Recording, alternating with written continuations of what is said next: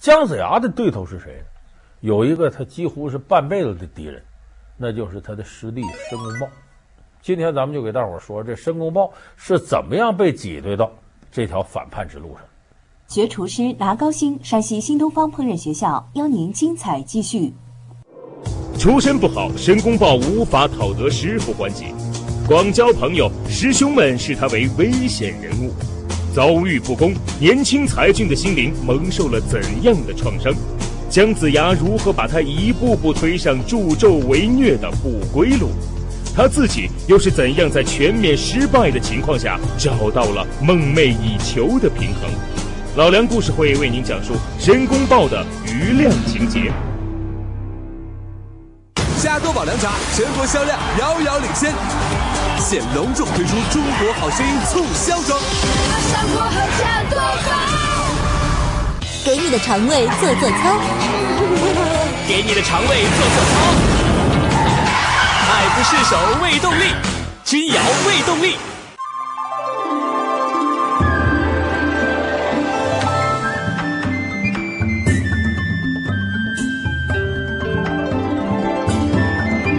白头到老，老白汾酒。给你的肠胃做做操。君瑶胃动力，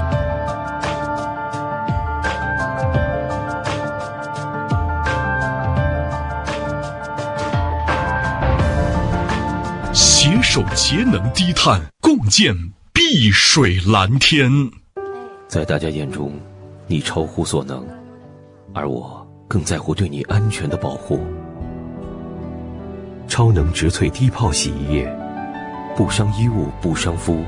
超能女人用超能。太原九州皮肤病医院零三五幺八二二四个幺。咱们先得说这姜子牙呀和申公豹两个人，前面我说了，论能耐，申公豹大。可是有意思的是呢，他们的老师元始天尊呢偏心眼儿，不喜欢申公豹。你看《封神榜》这样的大手，下山建功立业，辅佐这个文王武王，打败商纣王。给周朝立八百零八年的天下，这么大的一个事儿，元始天尊交给姜子牙办，没有交给。人间灾祸。呃，弟子学道虽浅，但近日自创一阵法，十分厉害。上有寒风，下有黑水。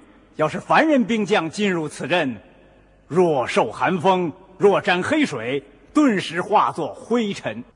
可惜杀气太重。心术不正，不可。有人说，那他他师哥那几个能耐更大，也没给，那不一样。姜子牙上头那十二位大罗金仙呢，个个法术高强。可是这些人呢，说白了，只是法力高强。论到治国之韬略、平定天下之战略战术，那他们比姜子牙、比申公豹都差远了。申公豹可绝不仅仅是说会点法术，论法术他比姜子牙强，但不如那些师哥。要讲纵横天下之韬略，申公豹不在姜子牙之下。申公豹，弟子在。你凡胎未脱，恶念横生，还需在昆仑山苦心修炼。师尊，我去吧。是。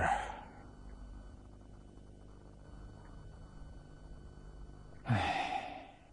那么同样是这种情况，申公豹还年富力强，还会法术，比姜子牙厉害。元始天尊偏偏就不让他干这事儿，把这么重要的任务交给了这个姜子牙。最重要原因在元始天尊不待见申公豹，偏心眼儿。怪我命薄，不能与你同去人间除正扶邪。师弟前途无量，望你苦练仙道，一定能早日修成正果。算了吧，师傅有偏心，我在山上，怕也一事无成。他为什么不待见申公豹呢？这里边有两个原因。第一个原因是出身，元始天尊带领的这派为禅教，通天教主带领这派为截教。禅教是绝对讲究出身，就是他们扩充自己阵营收徒的，不是乱收，一定是有来历的。起码这得是贵族一级的，你看这里边很很有意思，收徒弟上你就能看出来，云中子收雷震子，雷震子是谁呀？周文王干儿子。广成子收了殷郊，赤精子收了殷红。殷郊、殷红是纣王的儿子，也是皇族。这位是我的师兄广成子，是位得道之士。我带你们来，就是希望你们能够拜在我师兄门下。两位王子，你们愿意吗？徒儿拜见师傅。哈哈哈哈哈！好好。就是他们收徒弟是讲究门第的，你达不到这门第，我不让你进来。所以这是禅教一个基本通则。但是申公豹和这些人一比，他的出身不是很好，所以往往受歧视。有人说他跟姜子牙不也差不多吗？姜子牙可不是，姜子牙是贵族出身，姜子牙祖上是大禹治水的时候就当过大官，后来把他封地封在吕这个地方，所以姜子牙不叫姜尚吗？也有另一个名叫吕尚，他也姓吕，所以人家是没落贵族，他也是贵族，也算根红苗正。但申公豹不是，出身不明，你不知道他哪来的，不知道他来历是什么。有的人说我知道啊，这个里头好像是提申公豹，不就豹子精吗？是一头豹成精了，你不能因为他叫啥名，你就说他是什么成精，这是不对的。但是这里头确实隐藏着这么一点意思。就是姜子牙下山的时候，申公豹很嫉妒他，说：“你说老师这么偏心啊，把这么好的事给你干了。你说你一个小老头才跟着师傅四十年修道，我几千年逍遥，他这事儿没给我。哎，这句话就很可疑，几千年逍遥。所以申公豹这句话可能就露了底了，他真有可能是动物成精。但问题是呢，我们看遍了整个禅教这谱系。”禅教普遍反对的是这个，什么低档次的玩意儿都能成精，截教才干这个事儿，狮子精、猴子精、老虎精的，禅教没这事儿。所以你要说申公豹出身不好，他有可能是凡人当中的，就说底层弱势群体受歧视者，这背不住。但说的是豹子精，这个不符合禅教收徒的一个宗旨。所以可以肯定，申公豹出身不太好，起码不如姜子牙。师兄。师傅面授的天书，都说了些什么？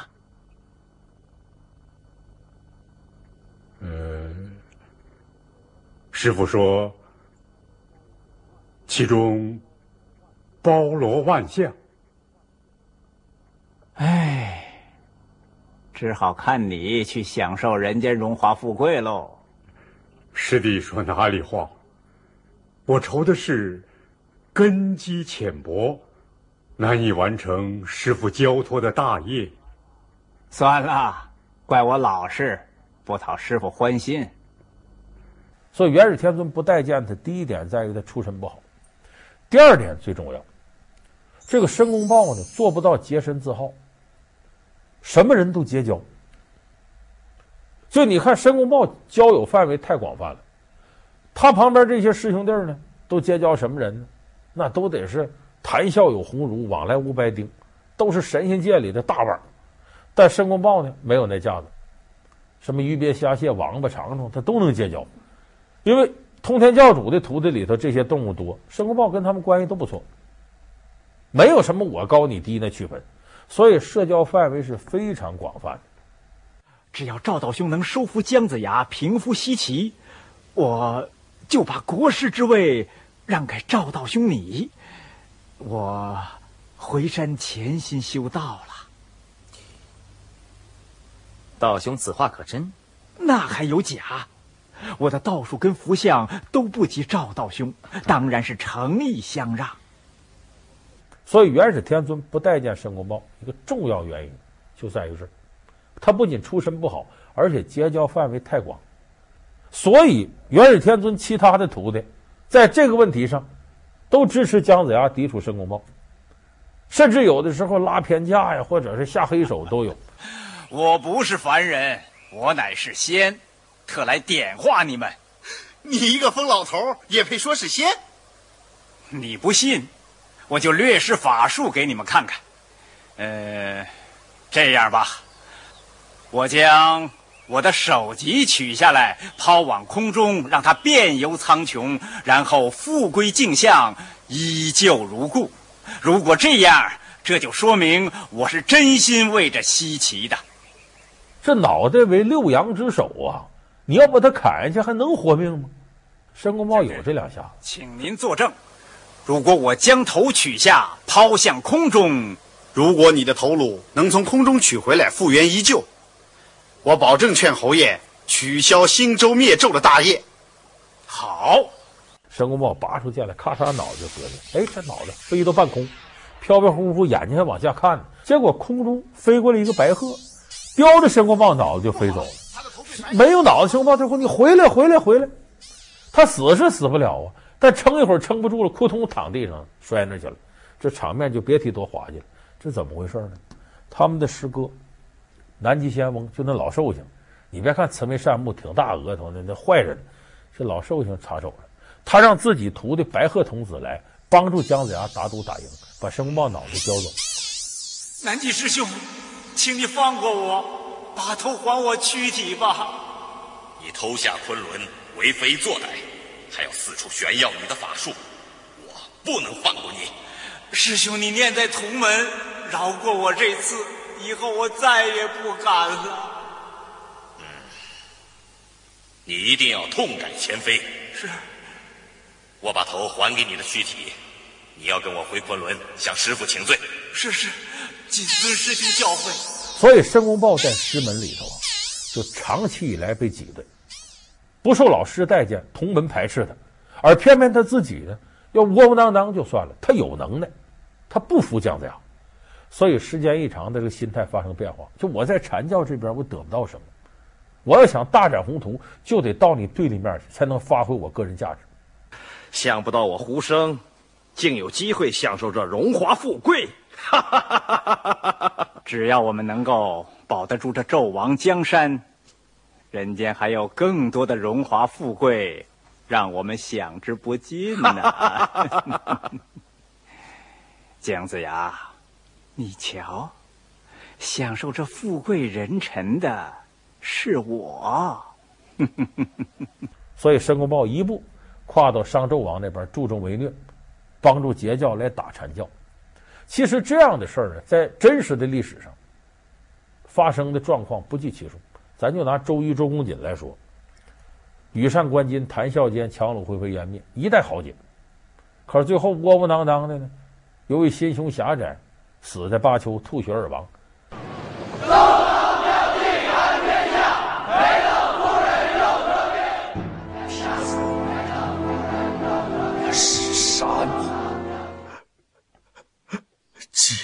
生瑜。何生亮？什么原因？他没有调整好心态，一念之差，他弄不过诸葛亮，最后把他挤着到这条道上来了，弄得最后吐血身亡。所以申公豹这样的人虽然是传说人物，在历史当中咱能找到坐标。咱把话说回，申公豹他的能耐不小，这人如果要行善厉害，作恶同样后患无穷。他的厉害之处在于什么呢？他不是说他法术厉害，其实申公豹在这些师兄弟里边，除了能打过姜子牙，他谁也打不过。他没有那些师哥厉害，但是他的长处是什么呢？这个人用春秋战国时候来说，他是个纵横家。说白了，有苏张之辩才，苏秦张仪之口才。苏秦能配六国相印，说动六国合纵；张仪呢，两次当楚国的相国，能说动楚国跟秦国联手，以这个连横来破合纵。为什么说？我们说这类人叫纵横家呢，就跟春秋战国说这连横合纵，跟这个有直接关系。所以申公豹是有这样的才华的，嘴皮子很厉害，对天下大事解析的很透彻。说白了，就如同隆中对时期的诸葛亮，这个水平。说师叔的门人都属异类，杀了也不可惜。嗯，师父，我没说错吧？姜子牙也说我们是畜生、禽兽。真是岂有此理！啊，他还说碧游宫没什么了不起的法宝，不足为惧。你去摆一个诛仙阵，剑光一晃，任他是大罗神仙，也难逃此劫。看看他阐教怎能破我这诛仙阵？嗯，所以申公豹呢，他最终是促成了截教和禅教的大决战，他拉拢了非常多的人给商纣王效命，来跟元始天尊这一派斗争。可以说，没有申公豹，双方的战争不可能这么持久，不可能这么激烈。姜子牙封神的时候也不可能封那么多，封到最后自个儿没位置了。就由于他挑动这大决战，死的人太多了。老梁故事会为您讲述申公豹的余量情节。老梁故事会是由中国酒魂汾酒独家冠名播出。那申公豹这里边三寸不烂之舌起到的蛊惑人心的作用，最突出的是两件事，一件事是说服殷郊、殷红哥俩，一件事说服土行孙归纣王。这个殷郊、殷红这两个人是谁？是纣王的儿子。有人说纣王儿子怎么还用用归纣王？这咱们前面说妲己的时候给大伙说过，他的母亲姜皇后。被这个妲己和纣王呢一联手给害死了，先挖眼睛，后边这个手两手都给泡烙烫没了，然后把他弄死。小哥俩吓坏了，虽然是纣王儿子，纣王下令要杀他，斩草除根，这俩人跑了。跑了道上呢，碰着上仙赤精子，赤精子把这孩子救下来呢，把殷郊交给师哥广成子带，自己带殷红。然后带大了，告诉他们你们怎么怎么回事。这俩孩子不用说，小时候记忆很深刻，知道自己差点被亲爹给害死，自己母亲死的冤，与纣王有不共戴天之仇。说师傅你放心，学成文武艺卖与帝王家，何况我们身背血海深仇，一定下山报仇。就这么，广成子传给殷郊宝贝翻天印，赤精子传给殷红宝贝阴阳镜，这哥俩下山，准备投奔武王，一起伐纣。如今，西周武王乃仁圣之君，你姜师叔何当封侯拜相，东晋武官，灭商纣，以救万民。你们去助你姜子牙师叔一臂，共成大业。弟子领令。可没想到半道碰申公豹，申公豹一看这哥俩翻天印、阴阳镜可是好宝贝啊，一般人收拾不住啊。后来封神有一段叫群力出阴交，就那么多神仙搁一块收拾阴交，就因为他有个翻天印，不好弄他。所以当时申公豹一想，一定得把他俩策反。这两人去了，那就是姜子牙的生力军。怎么策反呢？大王是多么疼你呀！你要知道，他要是想杀你，昨天你可就死了。成唐天下历传数百年。你才是地龙之子，才是将来的大王啊！哦，江山是你们殷氏一族的，你甘心拱手让于他人吗？你对得起列祖列宗吗？所以，申公豹入情入理的用天地人伦之大道劝你哥俩：你们可不能做大逆不道的忤逆之事。于是这哥俩让申公豹一说，马上倒戈相向，投奔他爹去。后来给姜子牙带来很大麻烦，所以这是申公豹厉害之处。还有一桩厉害之处呢，说服土行孙。土行孙何许人也？三寸丁骨树皮，跟武大郎一边高，长相极为猥琐。但是他后来娶个好老婆，那是三山关的这个领头邓九公的女儿，叫邓婵玉，如花似玉的大姑娘。那这个土行孙是谁徒的呢？是巨留孙徒的。巨留孙是元始天尊的徒弟，十二金仙之一。当时这个申公豹呢，就知道巨留孙有这么个徒弟，这个徒弟厉害。土行孙是能在地底下走，日行一千，夜行八百，在地底下白天能干一千里地，晚上能干八百里地，比那挖掘机快多了。是这么个主，有能耐。就对于这种地下工作者，就用处不很大嘛。所以当时申公豹想。如果是巨留孙做决定，没过一两年放土行孙下山，就得和这个纣王为敌，归姜子牙。我可不能，我得把他策反。你学道多年，我看你成不了仙，只能修个人间富贵。怎样是人间富贵？呃，身为公卿将相，披蟒腰玉，风妻引子，享受荣华富贵。我能行吗？只要你肯下山。我修书见你，一定可以成功。往哪里去？我推荐你往邓九公元帅那里去。他正在接替文太师领兵讨伐西岐。他能封我什么官？凭你的本领，又有我的引荐，起码是个先锋将军。一下子把土行孙说动，因为土行孙就好这个，没什么仙风道骨。说我准备下山，我禀报我说，嗯，不行不行，你告诉你师傅，你师傅准不让你下山，你偷偷摸摸走，他也没招。再我告诉你，你师傅有桩宝贝叫捆仙绳，那个威力才大。你不是你把他捆仙绳偷走，你师傅要追你，你把他捆仙绳撒起来，能把他捆住，他也弄不了你。你师傅没啥了不得的，就东西硬。说白了，手巧不如家神庙。土行孙三停两停，对呀、就这么干了，偷走了捆仙绳，下山帮了周公。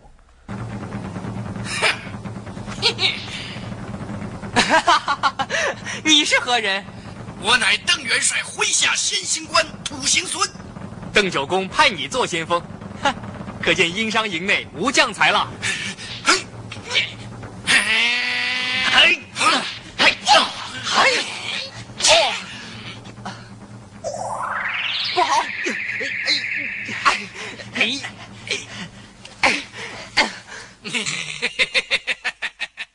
所以你通过这几件事，你就能看出申公豹这个嘴皮子太厉害，而且他对人的心理了解很透，可以说申公豹是一流的心理学家，所以他才能鼓动这么多人，最后掀起禅教、截教两教战争的血雨腥风。最后怎么处分的他呢？元始天尊。命令黄金力士，这大力士，拿一个就抗席呀、把这个申公豹给卷上，让他干嘛呢？叫镇北海泉眼。何谓镇北海泉眼呢？北海跟其他几个海之间有个临界，就类似现在一个大坝，这大坝下边有窟窿，这窟窿呢，几海的水都来回游走。说我什么时候控制说北海水少了，把这泉眼开开，哗，水进来了，水多我放放，再把它塞上，让申公豹干嘛呢？搁抗袭卷上，塞着北海泉眼，来堵这个地方。这说白了，说这算是封神吗？这也算。据说这申公豹还挺满足，我终于比你姜子牙强了。申公豹，封你为分水将军，朝观日出，暮转天河。快谢恩去吧。嗯，姜子牙，纵然我申公豹不能成正果。也不能享受荣华富贵，但我是一个神仙，可你呢？你百年之后已没有神仙好封了。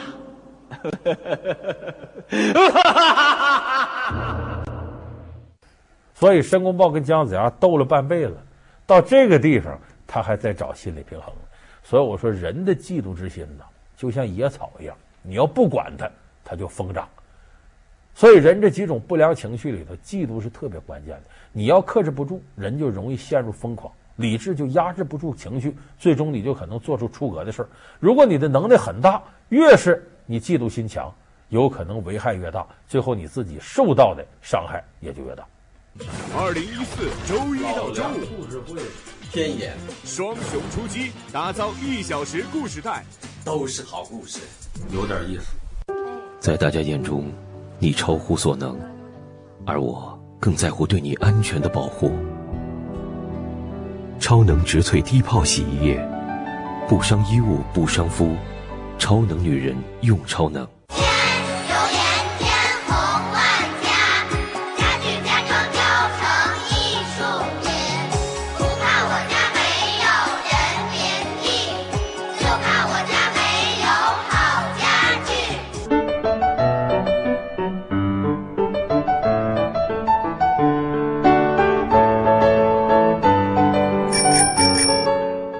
立白洗衣皂粉现在不一样，不用肥皂，用香皂。立白推出洗衣香皂粉，香皂的衣服当然更柔更芳香。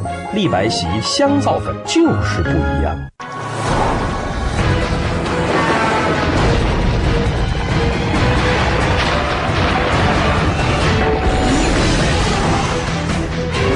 风驰天下，大运汽车。爸爸我想同时实现三吃饭香、身体棒、又聪明。三金牌葡萄糖酸锌口服液，哈药三金，新钙重钙，中老年人专用钙。哈药六厂。太原九州皮肤病医院零三五幺八二二四个幺。这胎记怎么越长越大？是呀，快到太原九州皮肤病医院，专业治疗儿童胎记。零三五幺八二二四个幺。山西太原白砚峰医院电话零三五幺七零七零零零零。一寸山河一寸血，送其一面。只怕随身杀死誓言，自豪我身。四四起接川军抗战史，壮士临川，山西卫视巨献。学厨师拿高薪，山西新东方烹饪学校邀您精彩继续。封神大战，他们跑龙套；大闹天宫，他们打酱油。墨家四将，他们和唐明皇有什么关系？他们功夫了得，为什么只能当保镖看大门？老梁故事会为您讲述四大天王的前世今生。感谢您收看这期老梁故事会。老梁故事会是由中国酒魂汾酒独家冠名播出。我们下期节目再见。